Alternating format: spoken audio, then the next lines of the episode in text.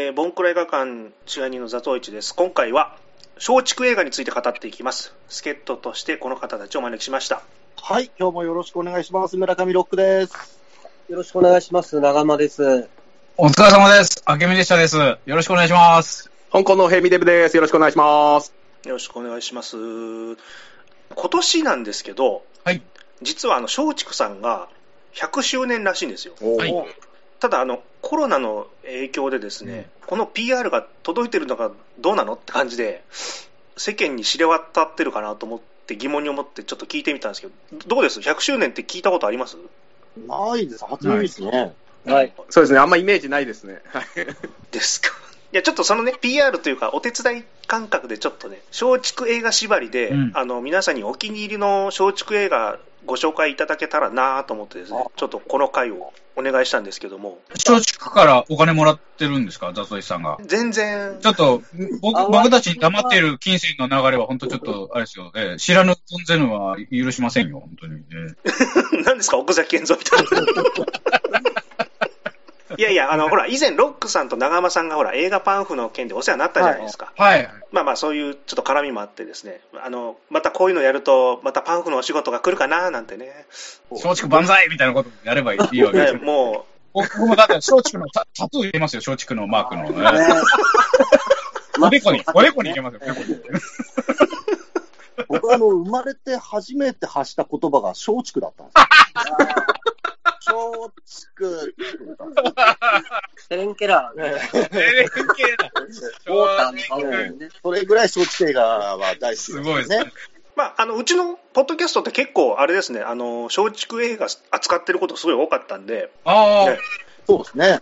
皆さんおすすめのやつ、あのタイトルと、なんかちょっとした紹介でもいいんで、はなんか言ってもらえれば、あの本当、あれですね、20代ぐらいの子が、はいおすすめの松竹映画あありますかって聞かれたぐらいのなんかリアクションで全然構わないので、積極的にちょっと松竹のケツの穴を舐めに行きましょそうですね、ベロベロ舐めましょう。賛成言い方。僕はあのーいや、本当にね、子供の頃からその松竹映画は本当に大好きで、だから僕にとってはハリウッドよりもディズニーよりも、えー東映よりもね、僕はやっぱり何より松竹が好きなんですよ。ね舐めてますね。ですんでね、ちょっとこのはいつくばってるじゃないですか映画の中からこの、それこそ、やっぱね、うん寅さんに代表されるようなこう山田洋次ものも数多くあれば、うんまあね、結局、えー山田洋次監督うん。の、えーダウンタウンヒーローズを押そうかなと。うん。はいこれはあのー僕の中でもね、この山用シリーズの中でもですね、山用山用、えーもっと世間で評価されてもよかったんじゃないかと思う作品なんですね。終戦直後の、えー高校生たちの話なんですけれども、まあ、やっぱりね、時代が時代でこう食べるものもない、常にこう腹を空かせてる学生。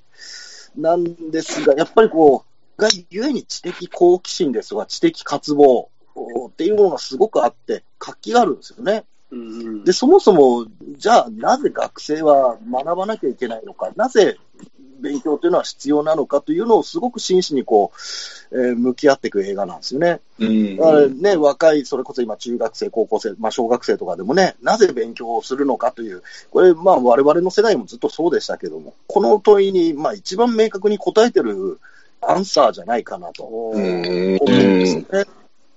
で、本当にまあ物はない、食べ物もないんだけども、まあ、その中でこう文化的な生活をしていく、あのー学園祭でね、こう、演劇をやってみたりですとか、うん。で、うでそれこそあの、女郎屋からね、足抜けしてきた女性を、みんなで学生たちがかくまうっていうエピソードとかね。で、結果まあ、この足抜けに成功した女性、えー晴れて実家に帰るんだけど、あの、そのね、娘を見た時の父親のリアクションとかね、これちょっと本当にあの、よく見てほしいんですよ。決して喜んでないんですよね、父親が。え、お前帰ってきたの？みたいなリアクションなんですけど、うんおそらくね、あの、その女性、きっと幸せにはならないんじゃないか。また同じことを繰り返すんじゃないか。また女郎屋に売られるんじゃないかって想像させる場面なんですよ。うんうん。いや、きっとそうなん、まあそこまで映画では描かれないんですけどね。うん。じゃあ、えーその人は、まあ、不幸なのかと言われれば、でもね、その学生さんたちが必死で自分を助けてくれた、その一瞬に実はすごく幸せがあって、で、なぜ勉強するのかという部分もそうなんですけど、勉強することによって、まあ自分の生活もそうですけど、誰かの生活が今よりちょっと幸せになるんじゃないかという、うんそのために学問はあるんだという、探求なんですよね。うん。で、そこで学生たちも苦悩していくし、うんあのーっていう部分がね、すごく実は深く描かれてて、うん。うん。僕は、あのーおすすめしたいし映画なんですけど、これね、今なかなかこう、見る、見れる機会がないんですよね。うんうまあ、DVD 化されてるはずなんですよ。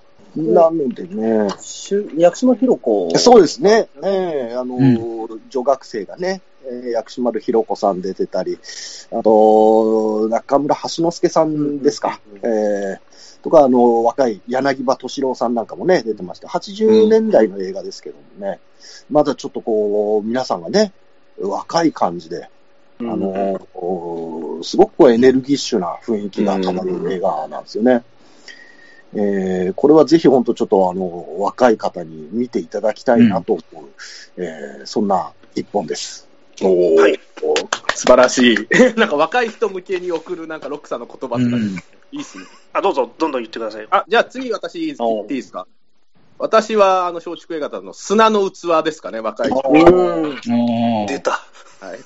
まあ、監督野村義太郎、脚本橋本忍、で、原作松本清張の、もうこの最高の夫人で送る一本。うん本当と、映画としてのその良さがもうなんか全て詰まってるような感じですかね。その物語の面白さだったり、あとはドキドキするそのサスペンスだったり、あとは映像美、音楽、あとまあ完璧な役者陣と、本当にこの、もう映画として、映画ってこういうものなのかなっていう感じをすごい思え、思える一本っていうんですかね。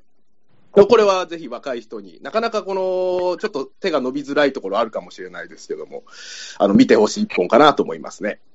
丹波哲郎がかっこいいんですよね。ああ、丹波モニターチームいいですね、本当に。丹波哲郎とその森田健作が刑事のコンビなんですけうども、んうん。このね、コンビがすごく良くて、で、丹波哲郎ってこう、うんやっぱこう映画俳優としてこうものすごい花があるので、うん見ててやっぱ気持ちいいんですよね。画面がすごく締まりますよね。まいますし、華かっやかになるこいいですよね。うん。そう、かっこいいし、はい丹波哲郎ってのは、あ、こういう役者なんだっていうのはちょっとわかりますね、あれが。たただの霊界気違いじゃないっていうことですよね。ただの霊界気違いかなと思ってたんですけどね。やってましたね、あれは。うん違うんですね。えーすごい、すごいですね。うんすごいですね。すごいですねすごいですね。こ。れもあの山田洋次とあの橋本忍が、ほら、師弟関係で、はい。で脚本作りは、あのやっぱ橋本忍が、その山田洋次がね、あの部屋の一面にこう紙を貼って、はい。で構成をこうバンバン並べるんですよね、上からどんどん。はい。で、それを、あの、後ろの方から橋本忍が眺めて、で、確か山田洋次は脚立に乗って、はい。えーで、あうんの、その構成の紙をこう貼っていくんですけど、えそれーを橋本忍が、あこことここ、上と下入れ替えてみたいな感じで構成を作って、えええー、かっこいいな、すごいですね。それでなんかね、山田洋次は脚本の本当の基礎というか構成作りをもうみっちり叩き込まれたみたいな話をしてましたよ。うんえー、ぷよぷよみたいな感じで作ってたんですあ、ね、じゃあね。ぷよぷよみたいな感じで、えーぷよぷよ脚本術ですね。じゃあそういう本も確か出してましたよね。山田洋次の。うん山田洋次のぷよぷよ脚本術。僕、じゃあ僕行きましょうか。はいはい。僕は、えっとですね、松竹映画、うんえー復讐するは我にあり。ああえーこれ、今村翔平監督、尾形健主演の、まあ、連続殺人鬼の、まあ、過程を追った、あーまあ、ドラマですけど、まあ、リアリズムのもう極致みたいなうん撮り方と話で、なんでそいつが人を殺していくかっていうのは、はっきりとはわからないんですけども、まあ、こう、親父との関係だとか、そういうもので、こう、なんか衝動的に人を殺していくんですけど、感情がやっぱ見えてこないんですよね。ううんん。だから逆にもうすげえ怖いんですよ。うん。この尾形健というさ、この男がなんでこうこんな風に人を殺していくのかっていうのが、まあ、よよくわからない衝動にちょっと突き動かされてるみたいなものをこう淡々と本当、こう、リアリティで取っていくので、いやー、まあ怖いうん。ね。プラスして、あの、お父さんがね、三國連太郎で、はい。はいはいはいはい。で、クリスチャンなんですよね。うんうん。神父さん神父さん。なんですよね。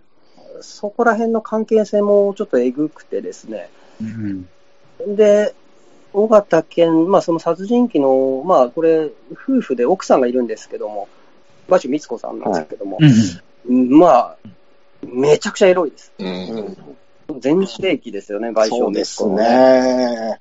この方がちょっとその、まあ、お父さん、三國連太郎さんともちょっと関係をこう持ってしまうみたいな、いやらしかったですね、あのシーンは。もお風呂場のシーンとかすごかったうですね。うん。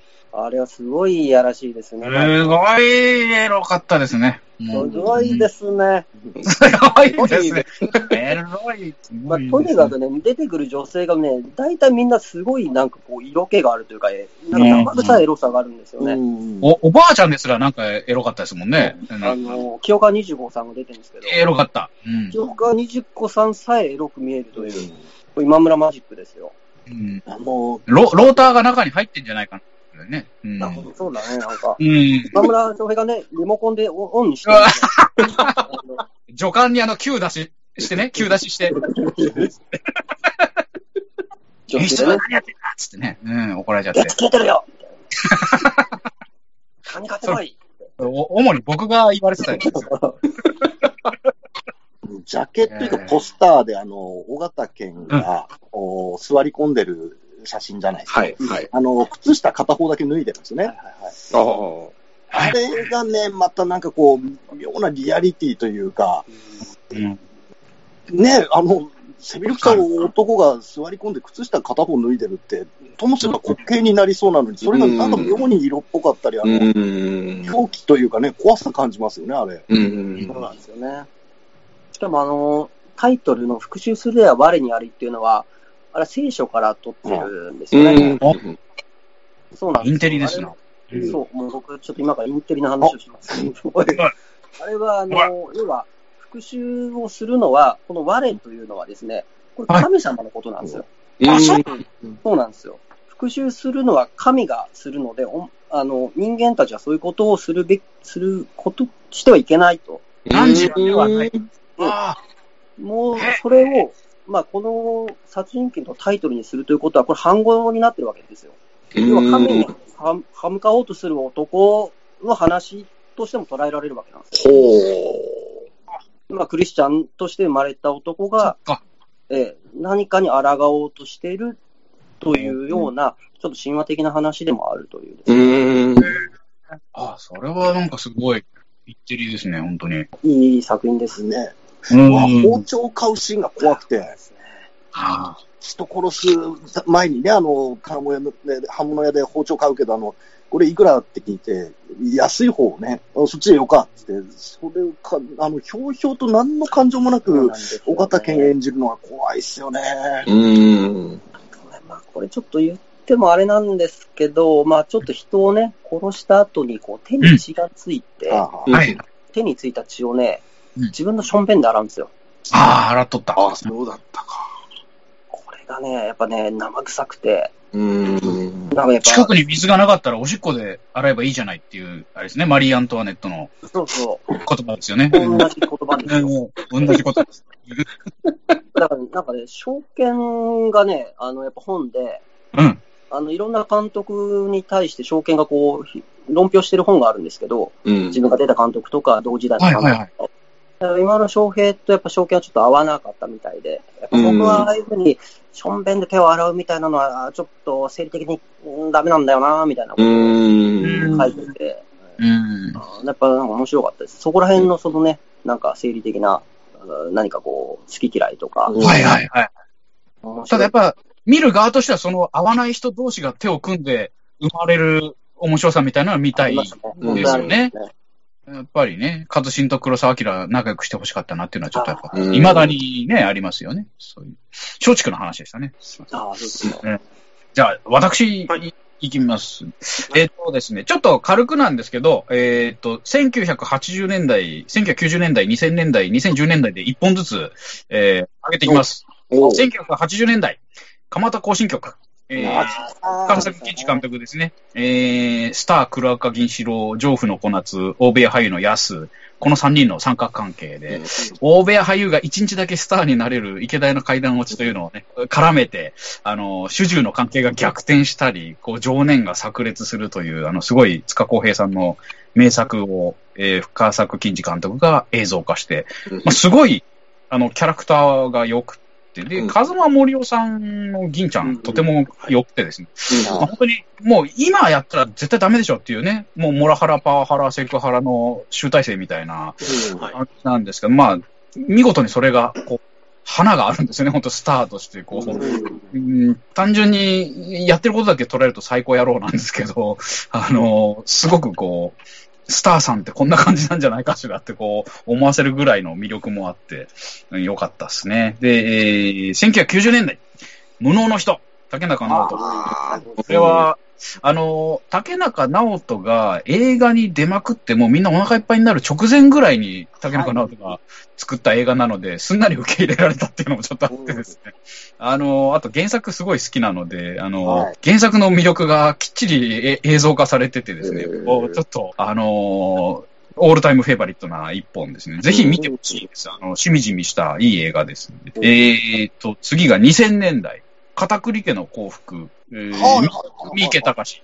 いブラックコメディですね。あの、ミュージカルで、まあ、韓国映画か、韓国の演劇かなんかを原作にしてるんですけど、まあ、とにかくどんどん人が死んでいくんですけど、人が死ぬたびに歌って踊るっていうめちゃくちゃな、あの、でも笑えるんですよね、すごへく。ーあの、沢田健二と松坂慶子さんが、えー夫婦役で。まあ、これも、丹波哲郎さん出てて、めちゃくちゃ美味しい役で出てるので、あの、ぜひ見ていただきたいと思います。で、あと、2010年代、えー男は辛いよ、おかえりとらさん。えーこれはもう本当最近ですよね。オープニングが悪夢みたいな感じでちょっと やばいんですけど、中身は最高で、もう本当に面白さはもう保証しますんで、あの、うんすごくいい。私はもう、だだ泣きしてしまいました。はい。えー、以上でございます。はい、ありがとうございます。ヒアリです。素晴らしいですね。じゃあ私も、はい。疑惑っていう映画なんですけど、疑惑。うんうんえっと、すいません。また私も野村義太郎かぶっちゃいましたけど、桃井かおりさんと岩下志麻さんうんですね。で、あの、岸壁で起こった自動車事故で、まあ、夫殺害の容疑をかけられた女性が、まあ、桃井かおりさんがやってて、その国選弁護人として弁護するのが岩下志麻さん。うん。で、もう、旗から見たら、どう見ても、この桃井かおりが保険金を旦那にかけて殺したんじゃないかなって、もう見えて仕方がないんですけども、決定的証拠がないんですよね。うん。裁判の間に桃井かおりのあのもう好き勝手感なもう演技ね、うん。凄まじすぎて、で子供の時これ1回だけ見たきりだったんですけど、オチまで全部覚えてたんですよ、うんあまりにも強烈すぎて、うん。昨日ちょっと久々見直して、ちょっともう感動して、ちょっと泣きそうになっちゃったんですけど、泣く、泣くシーンはないです。演技合戦のきつさにもうんあきつさう、もう30代前半の桃井かおり、こんなに完成してたのっていうぐらいで、でまた気持ち悪いんですよね、あの微妙な演技するんで。うん旦那の葬儀に無理やりこうい連れてっては反応見ようとするんですよ、刑事たちが。普通だったら、女房だったら泣くじゃないですか。はあはあははい。一発目、うえって言うんですよね。あこれ、微妙なとこ行くなって、あのもう、あれ最高ですね。多分他の人だったら絶対真似できないだろうなっていうね。まああとは岩下志麻さんのもう隙のない美しさね。もうたまらんですね、最後あの最後の方であの2人でワインかけ合って喧嘩してるシーンがあるんですけどね。ああそうですね。もうあれ昭和の喧嘩だなっていうのも今の人たちじゃやんないだろうなっていうのはもううっとりして見てましたねでララストのラストショットなんですけどうん。桃井かおりがニヤッと笑うんですけどもう約30年越しに見たけどやっぱりゾッとしましたね、うん。いやもうあの2人のもうベストワークをちょっとね見てほしいですね昭和ってこんだけ濃かったぞっていうのをうん。うん。ちょっとやっぱアクション映画というか、その二人の蝶々発信のやりとりが本当にちょっとアクション映画みたいな感じなんですよね。えおーーで、僕、前のね、バイト先で、ちょっと聞いてたんですけど、うん。あの、やっぱ、ゲイの世界、ゲイバーでは、はい。やっぱあの疑惑のあのスナックでのこうワインかけてのやりとりを、もう毎晩のように、うんあの、あの下りをもうやって盛り上がってるっていう。あのどういうことですか？え ーあのもう疑惑がものすごいやっぱみんな好きで、あで、あおの、ーやりとりをこうもう、やるのがもう楽しくてしょうがないみたいな、あ、そうなんだ。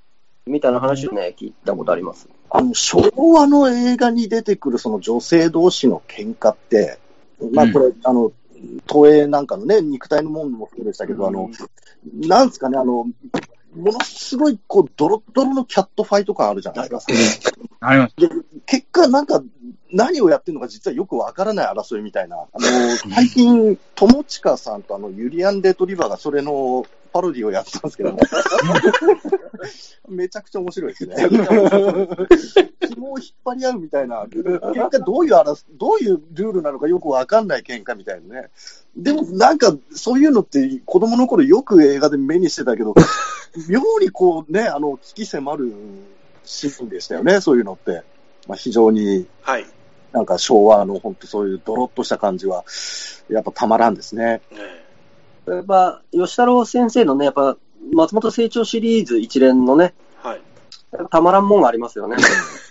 うんうんうんそれこそ、鬼畜とかもチック、そうですね。チックも、あれも岩下島ものすごいエロいですもんね、チックも。うん俺も尾形健出てますしね。うんああ、そうですね。また出てますね。まあ、そうですね。まあ、吉太郎先生じゃないですか、やっぱ松竹、その、うん山田洋次とこう並び立つその男としてはやっぱ吉太郎先生ですね。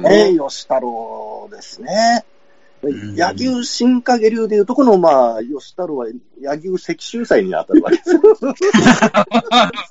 それは、わかりやすい例えなんですかいや、ね。とって僕もちょっとこの例えはわわからない。あの、で、山田洋次は、その息子のや柳生宗則に当たるわけですね。は いまあその系譜です、系譜。ああ、なるほどね。系譜がね。難しいな。えうーんインテリなんで難しいでどんどん言ってください。もしあれば。ああと僕はね、あのね、東京上空いらっしゃいませ。ああ、うーんこ。れ、あの、松竹とディレクターズカンパニー、ディレカンとの共同なんですけども、はい。うんえっ、と、まあ、相馬真司監督のやつで、まあ、うん映画としてはね、まあ、へんてこりんな映画なんですよ。うんなので、あの結構好き嫌いも分かれるんですけれども、僕はうんすごい好きなシーンがあって、まあ、この話って、あのまあ、えっ、と、まあ、牧瀬里穂さんが、あのまあ、CM とかに出てるキャンペーンガールなんですけども、あのなんかスポンサーかなんかに、あの、ちょっと言い寄られて、それを拒否して、こう、道路に飛び出しちゃってですね、車にひかれて死んじゃうんですね。うん。うん。で、天国に行くはずだったんですけれども、天国行きを拒否してですね、でうんもう一回、あの、なんですか、死なないで、こう、この世に帰ってくるんですよ。うん。うんでそれにですね、あの、困った、あの、死神役、死神、これ、鶴瓶さんがやってるんですけど、はい。死神が、その、ちょっとその、天国にちょっと行ってもらわないと困るということで、うんあの、二人で一緒にこう、下界に降りてくるんですけども、で、その下界に降りて、やっぱ天国に帰るまでの何日間かを描いてる映画うなんですよ。ん。うん。で、その間に、あの、マネージャー役の中井貴一と、ちょっと恋に落ちて、うん帰りたくないけれども、帰らなきゃいけないみたいな、そういった話なんですけど、これ、牧瀬里穂のね、魅力がもう大爆発しておる。うんうんー。でまあ、相馬真司さんはやっぱその、薬師丸ひろ子さんの映画とかで、うん。まあ、撮ったりとか、やっぱその、役者じゃないアイドルの人を、こう、もう、とんでもない魅力的な、こうね、映画にこう残す、めちゃくちゃうまい人ですけども、これも本当に牧瀬さんの一番もう、もうギラすげえ輝いてる瞬間をやっぱ捉えてて、うん。劇中でね、あの、なんかね、ジャズバーじゃないですけど、バーみたいなところに、牧瀬里穂さんと中井貴一が行った時に、うん。あのー中井貴司が趣味かなんかでトランペットをやってるんですけども、はいうん。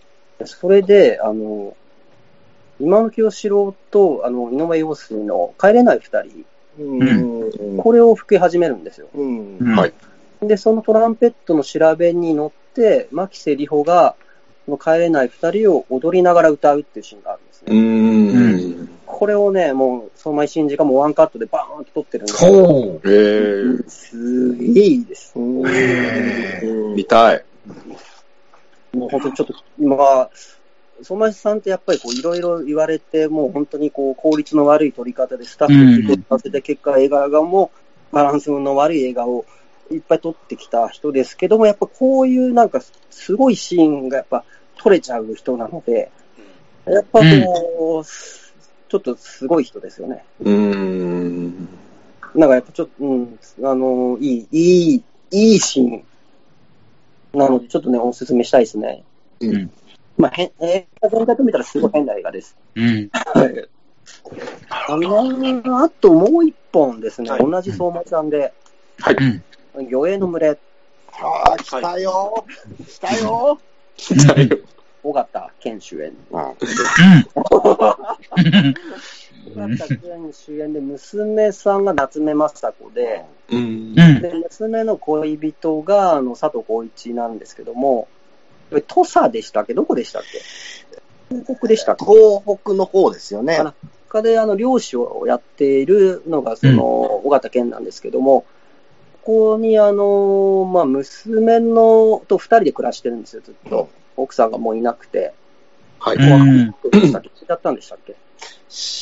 死んじゃってたのかな？死んじゃってるんですかね。で、その娘の恋人の佐藤浩一は、こう、漁師でも何でもないサラリーマンなんですよね。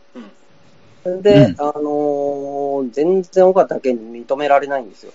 で、な、こう、結婚みたいなのも、こう、なかなか許してくれないというか、えーみたいな箸にも棒にも引っかからない、その佐藤浩一が、なんとかこう、尾形健との結婚を許してもらおうと思って、まあ、尾形健の、まあ、船に乗って、みたいなのと、みたいな、こう、なんですかね、この漁師の家族の日常ではないですけど、うん。それを描いてる話なんですけども、これもね、ちょっとやっぱ相馬真司が無茶をやっておりまして、ど、どんな無茶ですか？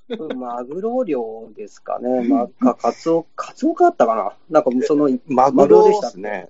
一本釣りみたいなものをやってんですけど、それをね、あの、うん要は、なりわいは役者である尾形健に、うんマグロを糸を垂らして、そのマグロがかかって、それをこう引き上げて、船の中に乗せるまで全部ワンカットでやってるんですよ。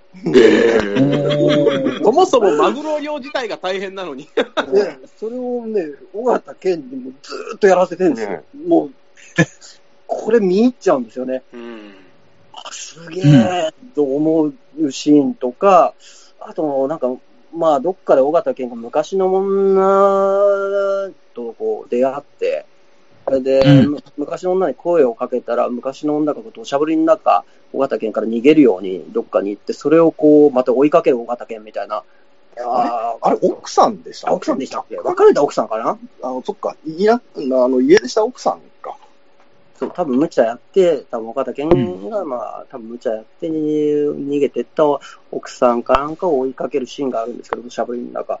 これもね、ワンカットでぐいぐい、こう、もう、雨の中も大変な撮影をやってるんですけど、これがまたかっこいいんですよね。うん。みたいなシーンが満載の、おー。へえ。魚影の群れ。魚影の群れ。一番面白いのは、まあ、佐藤浩一のでシーン佐なんですけど藤浩市は素晴らしかったですね。うん。初めてね、その、まあ、義理の父になるかもしれない大型犬の船に乗せてもらって漁に出るんですけど、はい。もう、ちょっと波が揺れたらすぐにあの、マグロですか？ま、マグロですか？マグロじゃない。あの、やっぱ危険なんですよね、漁でこう、糸をね、うんあの、うん巻かない。で、ほんとちょっと下手したら、その、大怪我につながるから、うん気をつけろって言われた矢先にですね、うんあの、そのテグスというかね、糸がこう、顔にこう、ビーッと食い込むんですよ。顔に巻きついてくぐるぐるとね、るぐるっと巻きついちゃって、もでその瞬間に、あの、佐藤浩市が、あーって言いながら、血がビューって出たんですよ。ちょっとバイオレンスじゃないですか。えちょっと、いや、本当に大変な凄惨な事故のシーンなんですけど、なんかやっぱね、あの、昔のあの、ダウンタウンのコント見てるみたいで、そうですね。マグロですか？いや怖いのと面白いのでね、めちゃくちゃ、なんか、うんゲラゲラ笑ってね。うんちょっと難点はね、方言がきつすぎて、あところどころ会話が全然わかんないっていう。あそれが難点で、もうラストのラスト、ちょっといろんな、まあ、事件があって、松山さん、漁協かなんかに勤めてたのかな？で、あの、漁協で無線聞いてて、まあなんかこう一報が入るんですよ。うん。それなんか屋上かなんかに駆け上がって、何かをバーンと叫んで終わるんですよ。はいで、その叫ぶセリフが、やっぱ方言がきつくて、なんて言ってるかわかんなくて、聞こえてる風には、どんだけ？で映画が終わっていくんです。そうだ、そうだ。どんだけって映画が終わっていくので、まあそこが、ちょっとあの、難点かなっていう。一光さん先取りしてるんですよ。そうなんですよ。これもやっぱタイムパラドックスがなんか起こってるんでしょうね。逆、逆行したんですかね。こうしたんでしょうね。逆行して。素晴らしいですね。素晴らしい映画です、本当に。いや、まあね、言ってしまえば本当にこう、今までもこの、ボンクラ映画館で取り上げた作品ばっかりですけど、牛蜜の村なんていうのはね、あ最高ですね。ええ本当にスケベな映画ですよ。映画ですね、ス本当。ケベな映画ですね。あれ結構あの、ポスターみたいなのもちょっとスケベにしてますもんね。そうですね。もうあ。あ、どんなんでしたっけ？あの、津山30人殺しを克明に描いた映画ですね。あ、古谷正とか。はいはい。そうそうなんです。そうです、そうです。ただ映画のあのポスターはその古谷正人が予売する女が3人ぐらい並んでるそうですねおーおー。田中美佐子とか、こう池波志乃とか、うん。えー、やっぱり池波志乃がものすごくいやらしいですね。まあ、好きな映画ですね。うんあと、まあ、これもね、散々言いましたけど、やっぱ、浪人街ですね。おーえーあ、松竹か。そっか。そうなんですよ。ああ、いいですえね。ー腰抜けでもう、どうしようもないヨレヨレの、ね、浪人4人があのは旗本に挑むというですね。ああ、いいですね。えー浪人街。浪人街は本当に、あれですよね。その、あボンクラ映画館でもね、浪人街で一回やってますもんね。そうですね。だからそれも聞いてもらったら、もうね、魅力も伝わるだろうし、あの、本当に、松竹100年の節目に見ていただくっていうの、いいと思いますね。えうーん。ああ、うんもう一回見たくなった。いい、いい映画ですね。本当は、あの、霊界基地街って今言ってましたけども、大霊界も松竹ですからね。あ、おーうん。そうですね。うん。ソナチネも松竹ですよね。すよ。ああ、あそうか、一連の北の映画。うんそうですそうです。ね。あとね、あとは、やっぱあの、手塚治虫の息子、あ手塚慎が撮った、えー、白痴。あ、はいはいはいはいはいはい。浅野忠信さんあれも松竹でした。あれ、松竹ですね。そうですね。ええ白痴は僕すごい映画でしたね、なんか。あすごい映画ですね。うん。手塚慎さん、手塚誠さんって読むんですっけ息子さんって結構、あの、まあ、馬鹿にされがちじゃないですか。ビジュアリストという、その、うんうんああ、うんあとはメディアクリエイターと似たような、されがちなんですけど、この白痴に関しては、この映画は結構すごいですよ。うんまあ、すごかっすごいですよね。もうちょっと映像のもうなんですか、玉手箱というか、もうちょっと何が起きてるかわかんないんですけど、とにかくなんかすごいものを見てるみたいな。あの、坂口安吾のね、対策なんですけど、そこをこんな風に近未来というか、とね、うん話にしたのかみたいなもので。僕はすごく好きですね、白痴は。えー、あとね、僕、これ、これもそんなに、俺、うん世間では知られてないのかな、死の棘というですね、うん。原作、これもやっぱ文芸もの、島尾敏夫さんの小説で、で、あの、岸辺一徳さんと松坂慶子さんが主演の、まあ、夫婦なんですけど、その、はい。浮気した夫をこう責め続ける奥さん。で、だんだんこうね、奥さんももうヒステリックで、ちょっとおかしくなってくるんですけど、その、こう、もう罪の意識感じて、もうひたすらもう、はいはいと、全部その言うことを聞いていく、もうされたい放題の夫もだんだん狂っていくというですね。怖いんだけど、ちょっと面白くもあるんですよね。うん松坂慶子さんがね、その浮気相手の女にも嫉妬して、で、旦那を責めるんですけど、お前はあの女にもパンティーを買ってやったんだろそれで、あの、岸辺とかずっともう土下座して、あの、みね、水かけられたりとか、そういう映画なんです。もう見てて結構痛くなってくるんですけど、うん。これはね、すごく良かったですね。おーどうなんですかね、あのーバウンスコギャルズ。ああ、はい監督大好き、原田監督ですよね。あ、原田誠監督ですまさ。まさと監督。ええ正人監督。これはあの、まあ、90年代のコギャルブームの時に、その、うん渋谷のコギャル3人組がいて、それがこう、うんブルセラショップでなんかパンツとか売ってて、で、はいこう、金をこう、いろいろこう、まあ、それで稼いでるんですけど、はい。うん。でそのうちの一人が、あの明日なんかアメリカかどっかにこう、行く予定だったんですけど、金を騙し取られて、なんかチケット、うんこうチケットとか金を騙し取られて、こう、行けなくなっちゃうんですよ。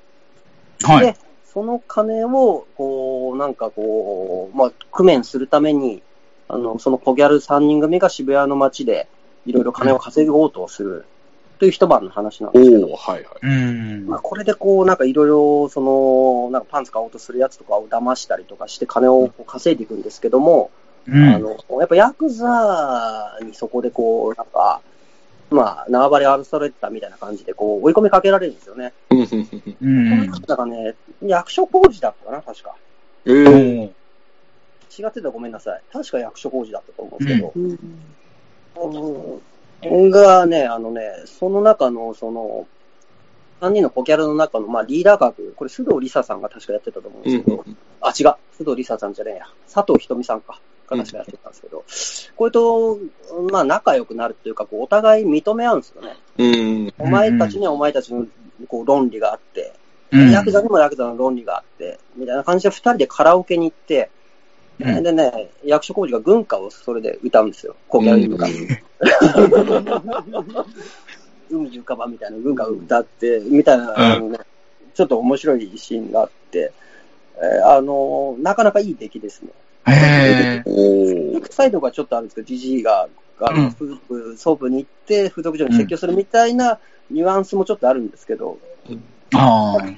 まあでもなんか、その一晩の、こう、なんすか逃亡劇というか、どうにかしてお金を貯めて、その仲間のために、あの、こう何かをするみたいな話として、映画としてちょっと面白い。面白そうでうすね。ん。で、あの、ホーエムデムさんもその、要はブルセラ好きとしては、やっぱ、なんとくるとも思いますし、ちょやめてもらっていいですか、本当に。マジトーンで言うの、その。しかも今、ブルセラないですからね。これちょっとね、スカイプで今やってますけど、もう全員ね、ブルマ入ってやってますから、ねそうですね。えー車好きですから。うんこれもね、一回ちらっと話したことはあるんですけど、これ、まあ、松竹系ということで、松竹富士なんですけども、大丈夫ですかね。はいはいあの、星を継ぐものという、ビートたけしさん主演の、はいはいはいあのー感動ものなんですよ。あのー戦時中の話で、えー、疎開先からね、逃げてきたこの子供たち、小学生の子たちが山の中で、あの、漁師の男と知り合うんですよね。で、それがあの、たけしさんなんですけど、はい。まあ、えー山の中ですごくこう、親切にしてくれたり、あの、ハートウォーミングなエピソードなんですけど、あ、あのーその時の子役の一人が、あれですよ、あのさ昨今、あのーね、女性に人気の、はい。えー CM によく出てる、えー誰ですか？誰ですか？あのマですねコーレカルキ。高橋一生さんです。おー。これ、まあ、これから。これから高橋ですね。高橋一生。はい。で、まあね、後にその、うーまあ、大人になったその子供たち、まあ子供のうち男の子の成長した姿が田中邦衛さんなんですよね。うん。で、まあ、高橋一生が戦いや高橋一生じゃないです。じゃないんですけど、あの、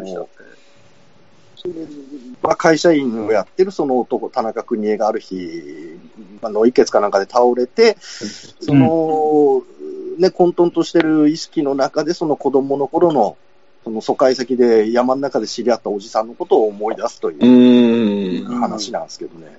これはもう実はすごく僕はいい映画だなと思ったんですよね。おーそうですね、なんか、ね小野田さん的な？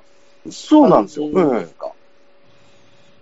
これはちょっとぜひね、見てもらいたいなと思うんですけどね。そう結構やっぱ、まだまだありますけども、大丈夫ですか？あどうぞ、もうじゃんじゃん言ってください。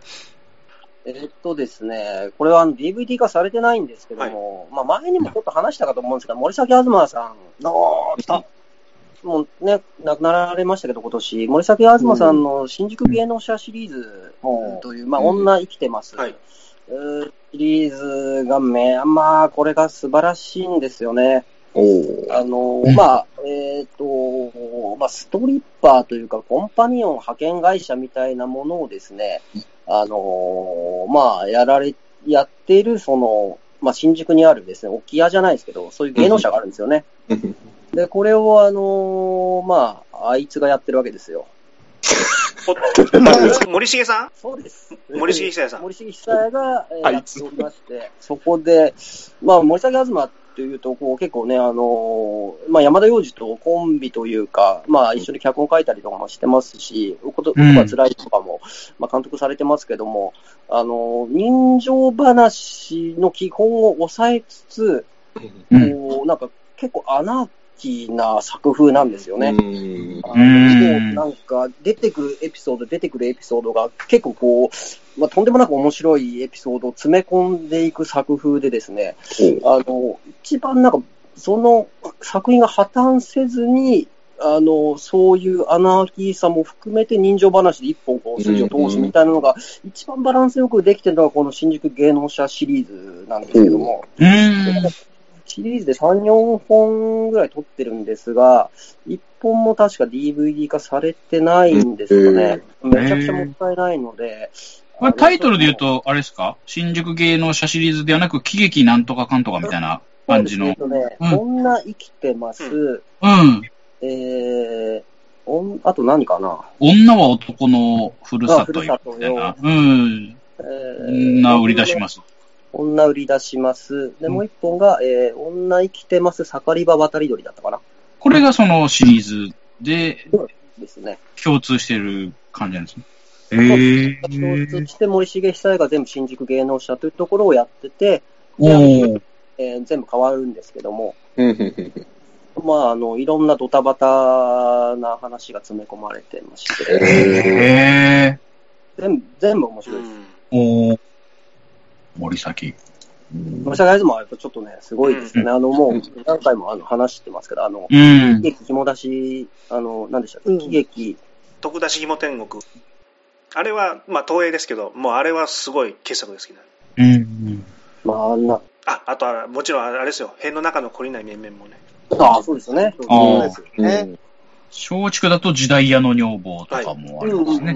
ねうんうん切腹なんつうのも松竹ですからね。ああ、あそうだ。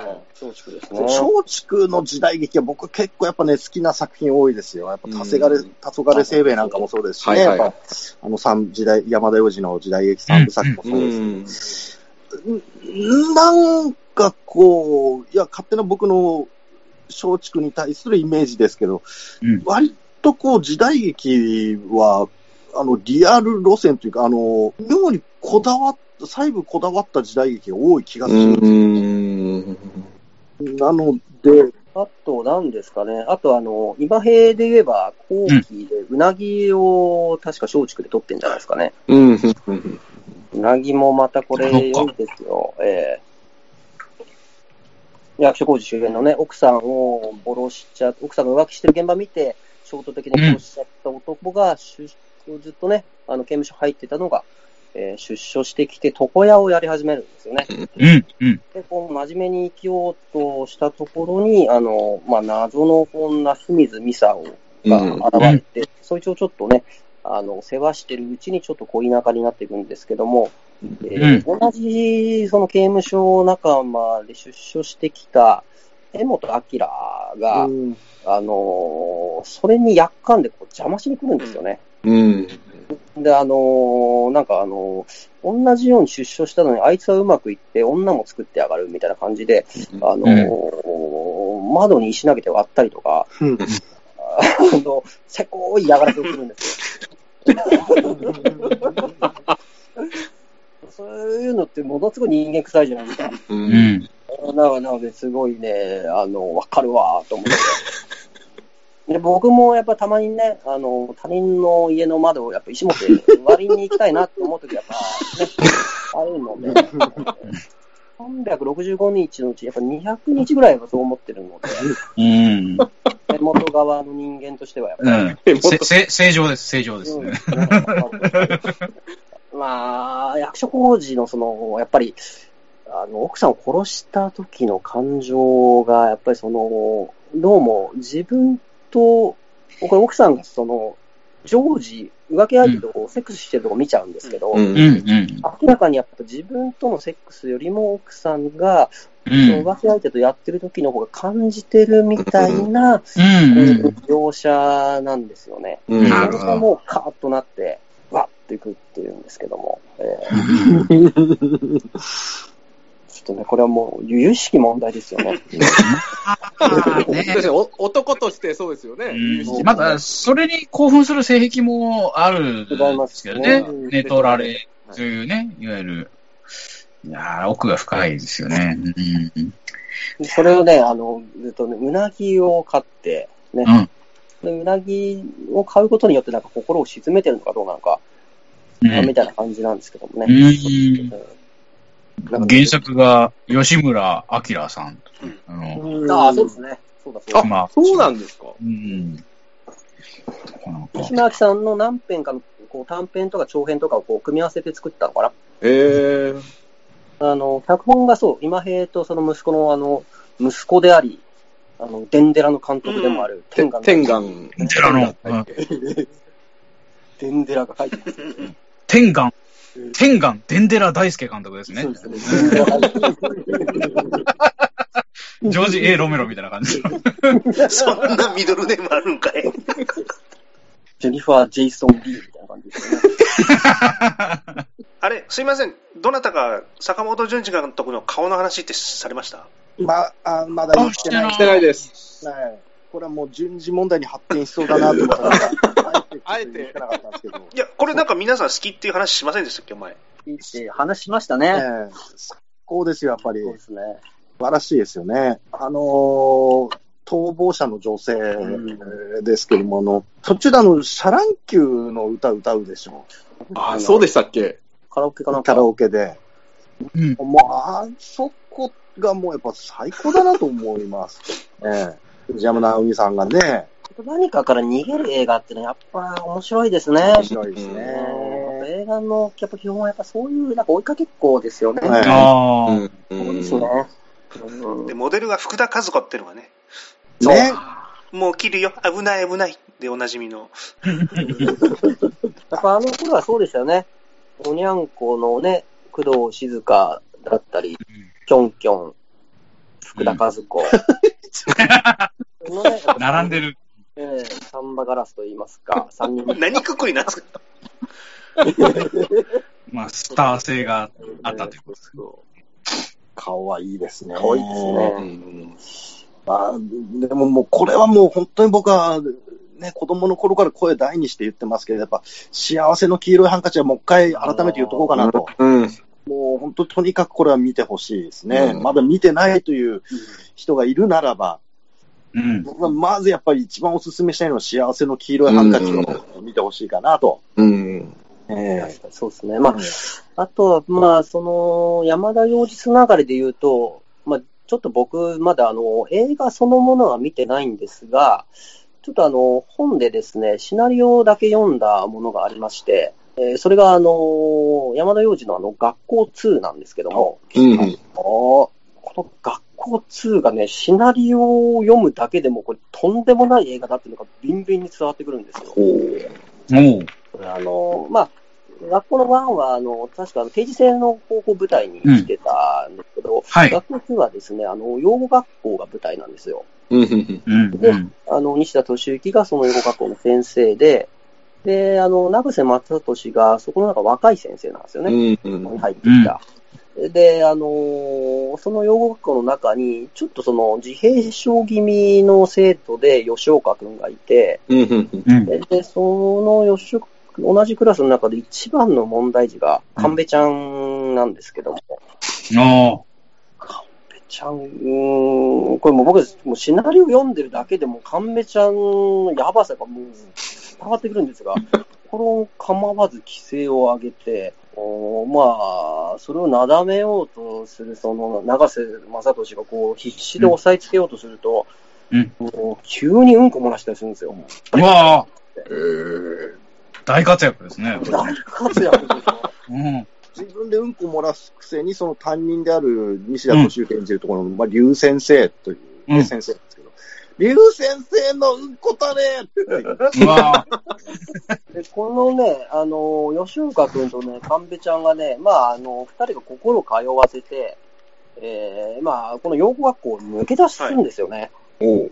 で、話の大筋としては、その抜け出したその二人組を追って、あの、西田敏行とその長瀬正俊が、あの、追いかけると。うんで追いかけながら、あの、過去の、こう、まあ、あの、思い出のシーンを繋いでいくみたいな作りになってるんですけれども、うんうんこの二人がね、洋楽校を抜け出した理由っていうのがですね、あの、安室奈美恵のコンサートを見に行くためなんです。えー、すごい。すごい脚本です。すごいでしょ。うんしかも、これ安室奈美恵のコンサートを見に行くためなんですけど、竜先生の娘がオープニングに出てくるんですが、はいで竜先生の娘をやってるのが浜崎あゆみなんですよ。おー。ちょっとやっぱ多重構造になってるわけですよ、今見ると。すごい歌姫の話なわけですよ。ええすごい。なんか、トラさんに桑田を出す的な、なんかちょっと何かを感じる、その、すごいですよ。浜崎あゆみが多分ね、その頃はね、あのー歌歌う前に役者やってて、ああ、そうなんですか。そうなんですよ。あのー僕結構いい役者なんですよ、浜崎あゆみさんは。えー。学校2以外でも、あの、裸足のシンドバッドっていう橋口亮介監督の映画にも出てるんですけど、えー。いい演技しておりますよ、浜崎さんは。え要は、あー。の PL 学園でいう、その、バッター、桑田という道もあったというのと同じですよね。で 劇中でね、あの、その父親である西田敏行に、私は歌手になりたいって言うんですよ。まあ、その後、本当に実生活で、まあ、歌姫としてね、パチンコ CR ね、うん歌姫としてもなりましたし、改正したわけですよね。勃起したっつってね。いや、本当にそういうシーンがあるんですね。本気しためちゃんが勃起するんですよ。すごいですね、それ。やっぱ高校生の時にこれ放課後、あの、映画館に見に行って、うん。そこからやっぱ、あの、僕の神戸ちゃんフィーバーが始まった。GR 神戸ちゃんフィーバーが。まあ、学校1の時からもうぐっと掴まれてましたけど、うんやっぱあの、竜先生のうんこたれと勃起したは、やっぱ、後の高校生活ずっと僕は言い続けましたよね。多分ね、山田洋次もね、普段言ってるんでしょう、きっと。言ってるはずですよね。うん。神戸ちゃんが面白くて。ええああ、そっか。こっからだって、田所生命まで神戸ちゃん使い続けられますからね。うーん。去年ですか？公開になった、三崎の兄弟という映画、うんはい。はいはいはいはい。あれに主演してるあの、松浦優也くんというや、はい。役者さん。あの、僕ね、まあ上京してきてから、何度か松浦くんと共演してるんですけど、やっぱ仲良くなったきっかけが、松浦くんもずっと神戸ちゃん信者なんですよね。ええだから二人でずっとやっぱ神戸ちゃんの真似をしてますよね。常にですよね。スターね。うん。えー、三崎の兄弟なんてまさにね、ちょっとそういうテーマというか、おーだから、まあね、あの、松浦君相当嬉しかったんじゃないかなと思いますけどね。あれもうんこ出てきますもんね、岬の今日。そうですね。僕ちなみにあの、白石浩二監督の怖すぎ作品で、あの、な、ニコ生とこうね、一緒にやった生で怖すぎという映像の中で、僕はやっぱ神戸ちゃんオマージュで、あの、お金っていうのはやっぱり、入れてすごく嬉しかった、言ってましたね。ね学校1の時の神戸ちゃんですよね。幸せってなんだろうっていう授業で、真っ先にあの、お金っていう。うん、だから、学校ってこんなにすげえのかと思って、うんロックさんにじゃあこれ3も4もこんな感じなのかって聞いたら、3も4もやばいと えー話を聞いて、4は特筆してやべえです。もうなんかテレビで毎週やればいいのにね、本当うんトトロとかやってる場合じゃないですよ。もうみんなラピュタでバルスとかやってるんじゃなくて、もうカメちゃんの真似をみんなツイッターでやった方がいいですよね。でも昔、企業でやってたような気がするんですけどね。やってましたね、やらなくなっちゃったんですかね、うんいつの間にかしなねく。なったんですよね。僕しなかった。うん。いつからか、やっぱりね。嘆かわしいですね。うんあの、バスの中でね、その、養護学校の生徒たちがバスの中であの、ザ・ブームのうん風になりたいを歌うシーンがあるんですよ。はいはい。多分未だにですけどね、あの、僕ししかわからないあれですけど、あの、たまにね、なんかみんなで車乗ってる時ワイワイ騒いでこう歌をね、なん誰とはなしにあの歌い始める。で、みんななんとなく歌詞知ってるっていうので、うん風になりたいをね、歌うこと多いんですけど、僕だけ心の中でその学校2のオマージュなんですよ。誰もわかんないですよね、それ。ひそやかにオマージュしてるわけですね。ね、ラストあの卒業式のシーンがまあすごくいいんですけどね、あの、えー、人情家のその、劉先生、西田敏行はね、やっぱこう、学校1時の時と同じで、まあ、やっぱ涙もろくてすぐ泣いちゃうんですよ。それを見かねた若い永瀬正敏が、もううん劉先生これだからな、みたいな、俺がビシッと決めてやるみたいな感じで代わりに、あの、卒業生たちに向けてね、こう、えー話し出すんですけど、永瀬ももう涙もろくて泣いちゃうっていうシーンなんですけど、で、みんな一人一人にその、あの、まあ、頑張れよと、うん。社会に出たってね、あの、大学出たっていうだけのバカが幅利かせてるんだみたいなことを言ったりするんですけど、まあ、自閉症の人なんでしょうね。女の子で、け結果一言もい、あの、喋ってくれなかったねっていう子もいるんですよね。うんでも、そのワンシーンなんだけど、すごくリアルで、あのーね、障害がある人、で、それにずっとその、教師として携わってくる。で、心も通うことだってあるけど、でもやっぱりその症状によってはそうならないっていう現実だってあるわけで、うん。やっぱり幼児はその辺もちゃんとやってるなと。うん。やっぱ甘いだけじゃないところがありますよね。幸せの黄色いハンカチだって、あの後でね、ケンさんと倍所千恵子の二人って、あの後どうなったんだろうみたいな話をして、うん。うんあの後二人がうまくいったのかどうか、いかなか、いかないんじゃないのかなみたいな話をし、インタビューとかしてたりもしますしね。ねおー夕張に行った時にしてましたよね。ねえ果たしてね、ええあんな男と、あのね、奥さんがうん。再会したとして、それから幸せに暮らせるだろうか、というような話をしてて、やっぱそこら辺の視線が、やっぱ、ただのね、あの、なんか甘ったるい映画を撮ってきた人ではうないん。うんはいはい。と思いますよね。学校2もあれ、あの、僕、あの、映画本編は見てないので、そのシナリオ本の後書きを読んだだけなんですけども、うん。あの、実際にその、障害がある人たちも、あの、一緒に役者さんとして、こう、出てもらってるらしくて、でやっぱこの、その人たち出てもらったわけは、やっぱりもう、ちょっと、もう、とにかく魅力的だと。だからやっぱもう、他の役者で用意してたけど、もう、こんな子たちにも勝てるわけがないって言って、もう、頼み込んでちょっと出てもらったみたいなの書いてましたけどね。うん。そこにね、やっぱ拮抗する神戸ちゃんっていうのはやっぱちょっととんでもないなと思いましたね。うん一番キレッキレの時の神戸ちゃんですね。血にキツツキと雨で出てきた時のあの、やっぱ、ゾンビっていうのは、やっぱあの、お金に匹敵するやっぱパンチ力というか、やっぱ、ああ、まだ神戸ちゃんは健在だと思って嬉しくなりましたよね。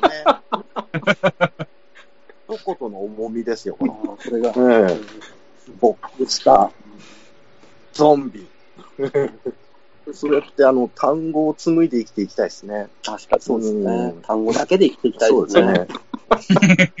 ちょっと、あれ、ほほえみさんがほとんど喋れてないんで、いい話を聞かせてもらってるんです。うんあれ、あれ、なんだろうな、私だと、あと、松本人志の大日本人も松竹ですよね。ああ、そうなんだ。んそうなんです。だから、ね、あの、北野武の、その男もそうですし、うん。で、まっちゃんのね、大日本人もなんで、やっぱその、あの、まん、ね、頂点を極めた漫才師の一発目の映画をそれぞれ作ってるっていうところもなんか、いいいいですし、うんあれを2本続けてみるっていうのも面白いかもしれないですね。うーん。なるほど。まあ、あの、大日本人初見で見たときは、ものすごい最後がっかりしましたけどね、あのラストは。ちょっとね、分かれますよね。ど、どっちですか？僕全然あの、あり、ありで。ああ、本当ですか？あの、やっぱ最後コントになるとこでしょ。そうそうですそうコ、コントになっちゃうじゃないですか。なんかゴッツ、ゴッツになっちゃうじゃないですか、最後。うんうんうん。なああれでなんかちょっと逃げたなと僕は思っちゃったんですよね。もう、あれダメでしたね。まあ、そこまでね、面白かったのに、なん。か、あでもあきつかったなの、僕はナレーションが一番もん、ナレーションじゃなくて、あの、なん。ですかね、あの、レポーターの声が一番ちょっときつかったですけどね。密着カメラの、あの、ツッコミの、まあ、放送室の、あれ、なん。ですか、放送作家の人ですかね、長谷川さんかな。はいはいはいはい。あの人のトーンがちょっと合わなくて、ちょっときつかったなと思いまうしたけど。ーん。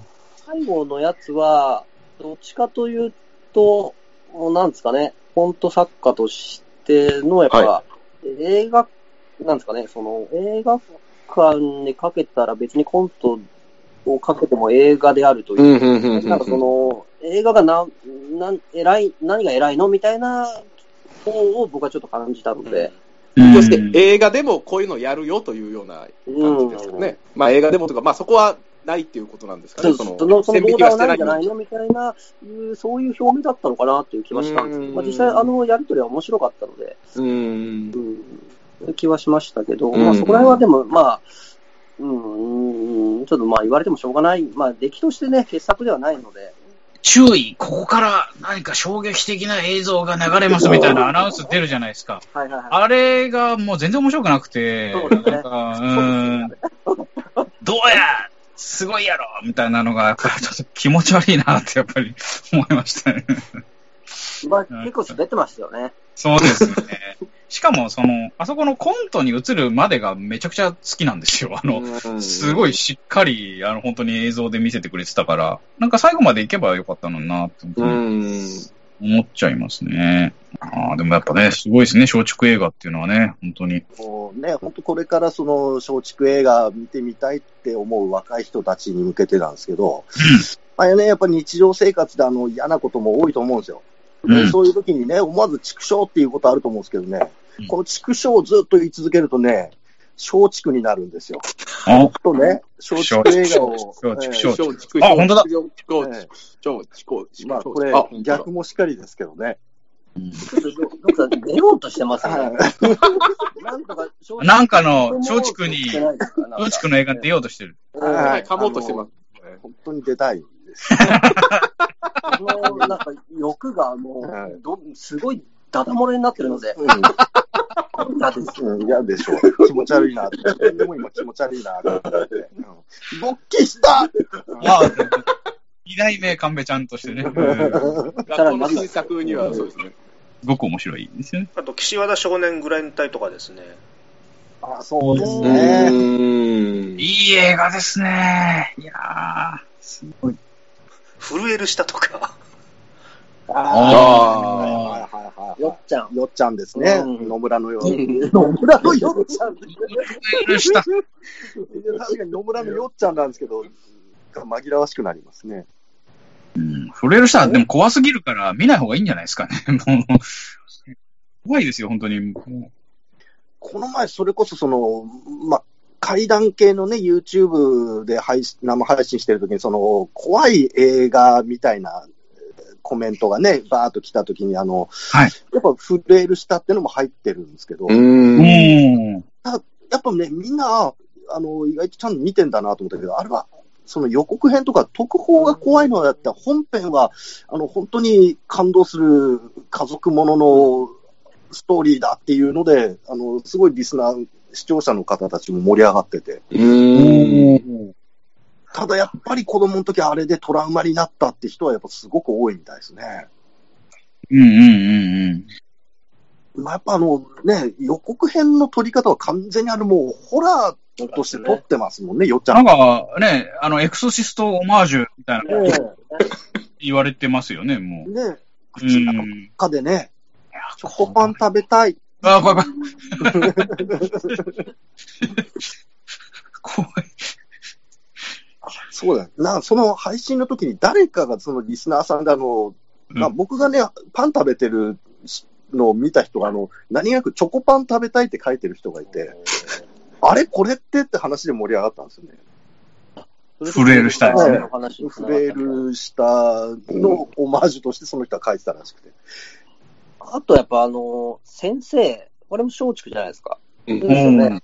あの、山城慎吾監督で、うん和田節恒彦、えー、松方弘樹、はいはいはい。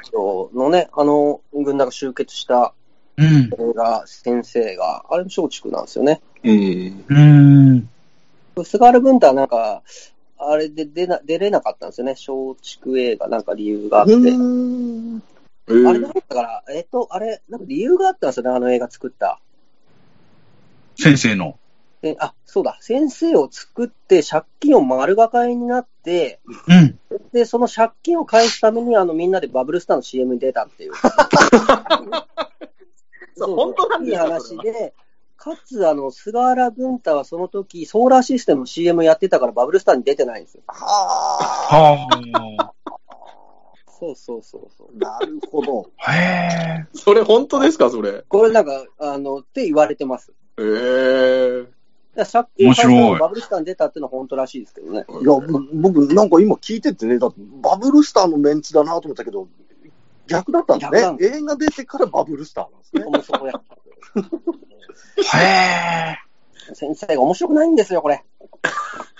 あ、そうなんだ。ね、えーまあ、そう そうなんですよ。なんか学校、あれ、定時制だったから、まあ学校でね、なんか文化祭をやるやらないみたいな話と、学校が潰されるみたいな話だったと思うんですけど、ざっくり。うんう。ん。みたいなので、みんながこう先生役をやってるんですけども、みんななんかね、言うこと聞かない、もう厄介な奴らばっかりで、えー話が全然動かないんですよね。え、それは、あの、役の設定ですか？それとも役者たちの ってことですか？だからそこがやっぱ現実とそのやドラマの中の話がやっぱもう、なんですかね、行ったり来たりする、見てる側がもう分からなくなってくるみたいな。イリュージョンっていうのはこういうことかなと、男子も言ってたけども、みたいな。言ってないです、そこ。それは言ってない。映画ですよね、やっぱりね。あと、まあ、一回見といた方がいいんじゃないですかね。そういうなんか、爆暴をこう想像しながら見るとすごい面白いかもしれないですよね。なるほど。ちょっと珍品系のやつ、ちょっと触れていいですか、うんうん。パテオっていうの覚えてないですか？あうんうん。あ、パテオ。パーティーよ。あ、なんかドラマと連動してるようなやつでしたっけ？3部構成で、1話、2話がテレビで、最後、オチどうなるのかなと思ったら、最後は劇場で会おうみたいので、お、おい、長い宣伝だったのかよっていう、あの、ありましたね。あれ、松竹なんですね。この走りですよね。その、劇場でやるみたいなやつの。ああ、そうなんだ。えー。あれ誰でしたっけ？加瀬大衆じゃなかったでしたっけ？確か加瀬大衆は出てたんですよね。はい。なんか時代を感じますね、加瀬大衆さんの名前を聞くとね。Q, Q の方です。9あ、新加瀬大衆じゃない方ですね。ええうん、Q 型の方です。旧作みたいなね。パテオありましたね。ドラマで振っといて最後劇場っていうともう、しばらくそれパテオやんっていうのが流行ったんですけど、パテオ方式で。松竹の映画を今、配信で見れるのは、ちょこちょこネットフリックスとかアマプラには出てるけど、アマプラだとそのプラス松竹っていうチャンネルがあって、なんか月額330円プラスして結構いろんな種類の松竹の確か見れるみたいで、えーあ、松竹映画でこれ見たいなと思っても、アマプラであの、月額330円みたいな、まあ、お試し期間みたいなのがあるんで、それでちょっと見ることはできるんですけど、なんか、いつの間にかそういうなんか、チャンネルができてましたね。うん。うん。僕、久しぶりに見たい映画があって、あの、僕らはみんな生きているを、ちょっと久しぶりに見たいんですよね。あ松竹でした。松竹ですね。うん。ね、以前、長浜さんと一緒に見たクイールという、あの、犬の映画ですよ。映画ええあれは可愛かったですね。クイールごっこしましたもんね。ねええ 今村翔平の A じゃないかとか、ああのあ今ちょっとそのアマプラのプラス松竹っていうチャンネルを見てるんですけど、やっぱちょっと見たいのがバババッと出てきますね、こうう。うわ、いいです。グックイール。クイール。クイール。椎名桔平がやっぱ、グッドグッド頭なでグッドグッド。ロックさんと頭撫で合ってますね。うん。あれ、ランポってあったの覚えてないですかあありましたねうんあの、2バージョン作られたやつ。マイナーバージョンと、あれ揉めて、あれですよね、あの、チチーム奥山。チーム奥山がもう放り出された。うん。あれ、上映してた時に、なんか、フェロモンを劇場になんか、ああ、そうだ、あった。ね、あ撒いてたというか走ってたというか、なんか、そういう、フフェロモン入り香水。みたいのなんか、そうですね、匂いが感じられる、その、劇場みたいな、なの確かやってましたね。なんか早すぎた 4DX 感がちょっと、すごいっすね。えー。そう、だからフェロモンを、あの、出しますみたいな、なんか変なのはやってたなっていうのだけ今記憶に残ってて。あれね、あの、まあ、経緯は知らない方に説明すると、その、前泉林太郎監督という人が、その、乱歩という映画を、あの、奥山監督プロデュース、奥山さんのプロデュースで作ったんですけども、えー、完成した出来に、その、奥山和義が納得ができなくて。で、あの、再撮影をしたんですよね、確うん。か。うん。で、編集し直したバージョンを作って、で、結局できたのが、前泉バージョンと奥山バージョンという 2, 作2本できたん。ですよね。で、それを、たあれ、同時に公開したん。でしたっけで、こう、そう公開して、えー、なん。かその、どっちもあれ、なんですか、あの、DVD かメディア化ってなんかどっちかが確かされてなかったりするとかいう感じ。DVD 確かないですね。配信も多分もうないんじゃなないいですか？ね。う。うんん。なんかそれですごい揉めてなんか話題にはなったんですよね。えー。まあまあね。えご法度もありますね。ああ、わあのー、ご法度が、ここれはもうね、あの、本当に好き嫌いはあまりにも分かれる映画だと思うんですけど、あの、司馬遼太郎の原作を読んでみる、読んでから見ると、あの、すんごい忠実に作ってるんですよね。えへー。僕はすごい楽しめたんですけど、うん。ただ、あの、やっぱね、特筆すべきは、その、新選組ものなのに、その、今までのダンダラ模様じゃないというですね。うんうんうんでも、後にあの、あの、水木紫伝、はい。はい。えーもう、あのね、映画版は、あの、通常の新選組の羽織とは色が違うんですよね。うん赤と黒でそう考えたときに、松竹ものの新選組は、それこそ川田行進曲の時はね、あの、ん通常の水色と白のダンダラ羽織だったのが、ごはい発以降、松竹で扱う新選組はダンダラ模様じゃないというね、これは通常の羽織じゃなくなってきているというですね、今後、松竹で作られる新選組ものに期待したいなと。おー。確かご法度のコスチュームデザイナーってめちゃくちゃ有名なデザイナーのあれ、和田恵美さん。うん。渡辺さんが、うん。あれ結構やっぱ、あの、大島渚映画の特徴ですけども、この人をこのキャスティングにするのみたいな。うんおー。ので、うん近藤勇役が、あの、西洋一ですよね。ああ。うん眼球がめちゃくちゃ動く採用ですね。うんで、土方歳三役がビートたけし。そうですうん。うんで、あの、まあ、松田龍平ちゃんの、まあ、デビュー作ですよね。で、ね、人気絶頂だった浅野忠信も出てますしね。おー。キャストとしてはもうちょっとすごいですよね。ねトミーズ・マサがね、山崎山崎進の役でうん観察のね、でもすごいいい味でしたね。司馬遼太郎の原作だとあれ何入ってるんですか？新選組血風録でしたえー、血風録です。かね。血風録の中の何話かのエピソードを一つにまとめてるんですよね。うん。二郎さんも出てましたよね。そう、坂上一郎さんうんね、井上源三郎役で。ね、予備知識を持ってみると、すごい楽しめますよそうかもへー結構やっぱ新選組ってあの、みんなキャラ立ちしてるから、その有名どころだけじゃない人たちも、司馬遼太郎の原作を読むと、めちゃくちゃ楽しめるんじゃないですかね。うんって言いながら僕は5発見てないんですけど。まあまあ、めちゃめちゃ見た感じで。すごい見てた感じで。公開当時、あの、街中にね、やっぱポスターとか、こう、駅とかに貼ってあったけど、それ、白黒のね、写真で、それぞれの大使の、あの、写真なんですけど、あの、大島渚も、あの、新選組大使の格好して、撮ってましたからね。ね。これかっこいいですね、でもね。かっこいいですね。なんか今で言うちょっとキリヤ監督みたいな感じしますね。五右衛門の時の。ねでももうこの時すでに、あの、野坂先生にマイクでね、あの、反撃してますからね。そうですね。あれの時に多分確か人格が入れ替わったんだよね。野坂先生になってる。俺があいつであいつが俺で。あ、ちなみに言うと転校生も松竹映画です。お綺麗に。すごいですね。うん。かっこいいですね。もう。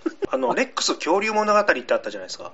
あれ、あのね、すごい大ヒットしたんですけど、公開中に監督が逮捕されるという現象が起こりまして、角川春樹が北川先生が。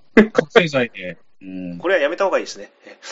いや、いいんじゃない？別に事実ですから。ねえその話をちょっと深く聞きたいですね。うん。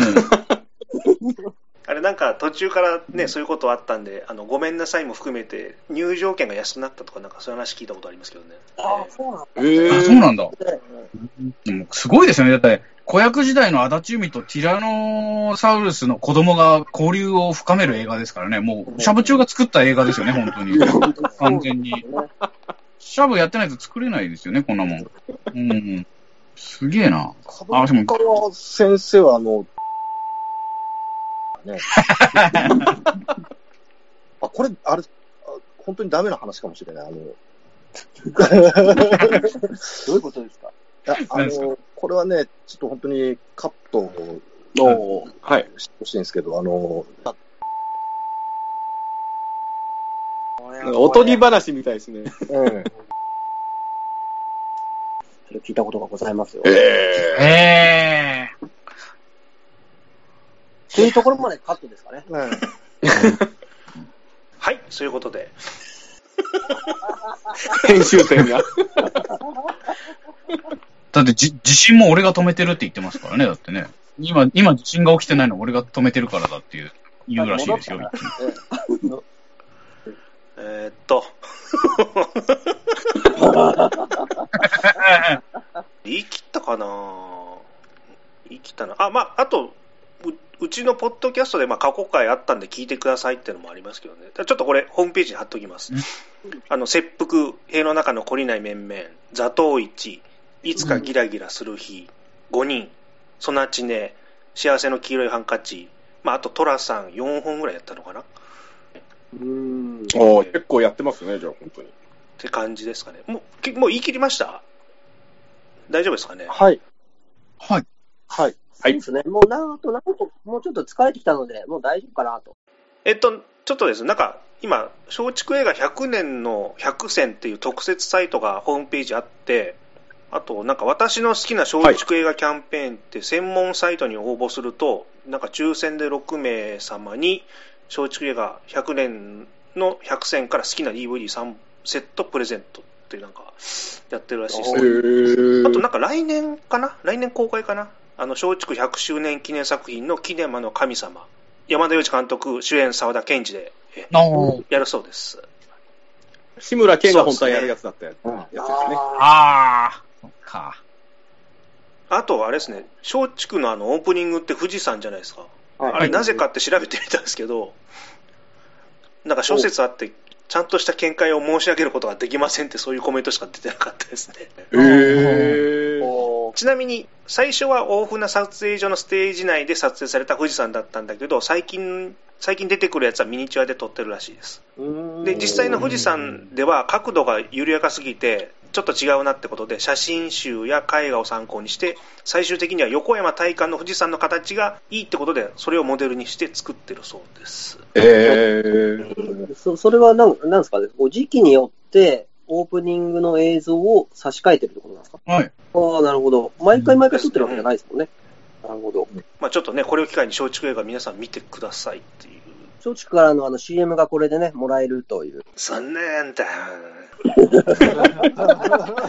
モンモンクラ映画館のスポンサーに、ね、なっていただけるということで、本当にありがとうございます。言ってないでしょ、何も。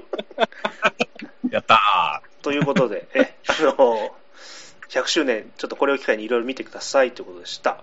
はい。すいません、お知らせお願いします。ーフルメタル中学 YouTube という、まあちょっとね、おしゃべりの YouTube をやってますので、ぜひ聞いていただきたいなと、えー見ていただきたいなと思っております。はい。えー酒場隆さんのクラウドファンディングが始まりましたので、ホームページとかで掲載してますんで、詳細はご覧ください。トークライブをちょっと11月14日土曜日、19時のバーガリガリでやります。そちらもぜひお越しください。配信はやりませんので、もうその場でしか聞けない話やりますから、よろしくお願いします。はい、以上です。ではということで、すいません。今回もありがとうございました。ありがとうございました。ありがとうございました。